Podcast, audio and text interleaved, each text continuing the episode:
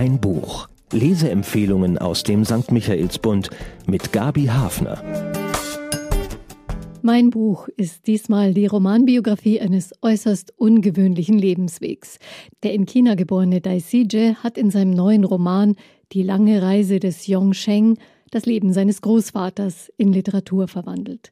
Der war einer der ersten protestantischen Pastoren, zunächst noch im vorrevolutionären China. Dass es über dieses Schicksal einiges zu erzählen gibt, versteht sich von selbst. Und der Name des Autors ist Garant dafür, dass es sich um weit mehr als eine Nacherzählung einer Biografie handelt. Der Autor Daisije wurde weltbekannt durch seinen Roman Balzac und die kleine chinesische Schneiderin und die Verfilmung, in dem er das dörfliche Leben in China während der Kulturrevolution schildert und mit einer Liebesgeschichte und der Liebe zur Literatur verquickt. Der 67-Jährige war in seiner Jugend selbst zur Umerziehung in ein Bergdorf verschickt worden. Den westlichen Künsten blieb er trotzdem verbunden. Er studierte Kunstgeschichte und emigrierte 1984 nach Paris. Für das Romanprojekt über seinen Großvater ist er kurzzeitig nach China zurückgekehrt. Als Kind hatte Daisije lange bei ihm gelebt. Die Tatsache, dass er einer der ersten chinesischen Pastoren war, führte dazu, dass die ganze Familie immer wieder verfolgt wurde.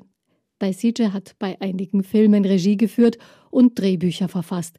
Erfahrungen, die auch die lange Reise beeinflussen. Die Handlung mit einer filmischen Einstellung auf ein Haus an einem leuchtend grünen Hügel beginnt Daisije die Lebenserzählung.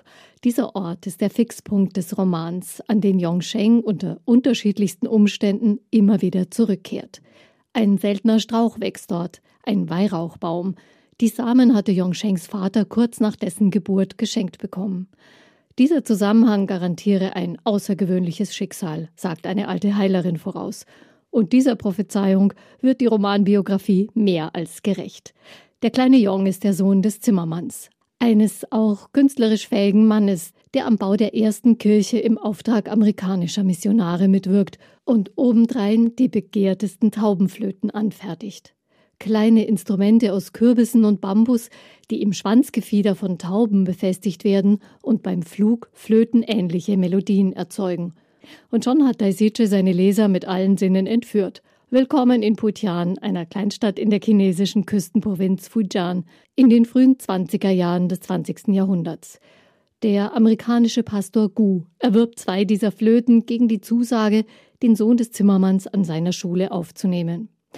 Dort wohnt der kleine Yong bei Gus Tochter. Sie heißt Mary, ist junge Mutter und fasziniert den Kleinen zutiefst. Als er im großen Taufbecken im Innenhof zu ertrinken droht, wird sie seine Retterin. In dieser ersten lebensbedrohlichen Lage hat Yongsheng eine erste Vision.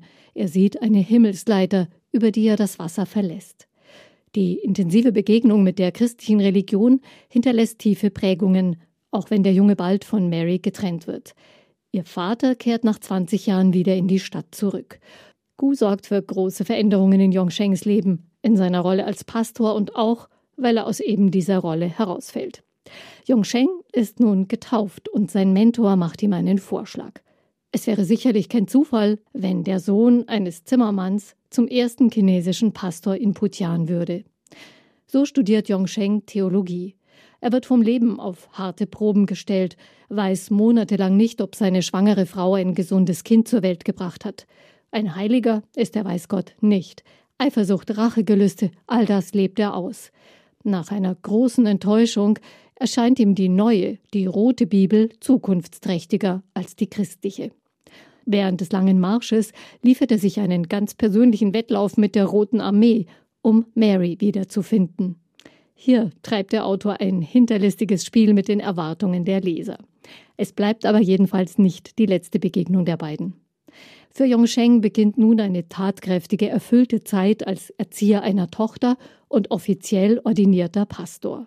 Hier huldigt Yongsheng dem Kern seines Glaubens, der Schöpfung, mit Spielen in der Natur, einem herrlichen Wandbild für seine Kirche und seinem Paradiesgarten.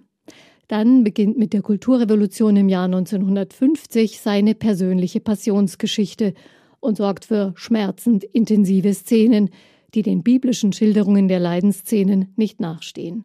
Er wird gequält, bespuckt, verraten und mit einem Stein um den Hals gefoltert. Seine Bibelkenntnis hält ihn bei Verstand während der Qualen und einer Zeit der entwürdigenden Zwangsarbeit.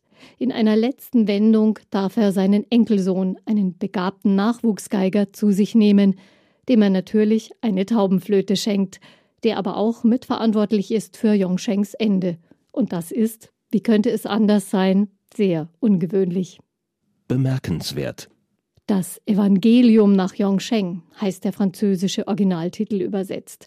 Der verrät das literarische Programm des Autors. Nach einer behutsamen Anbahnung gestaltet er das Leben seines Großvaters als Parallele zum Leben Jesu, nur eben angesiedelt in einem völlig anderen, einem chinesischen Universum. Ein gewagtes Unterfangen. Der Autor nutzt die biblischen Motive anfangs eher wie eine Malpalette, um seinem Romanstoff eine unverwechselbare Kontur zu geben.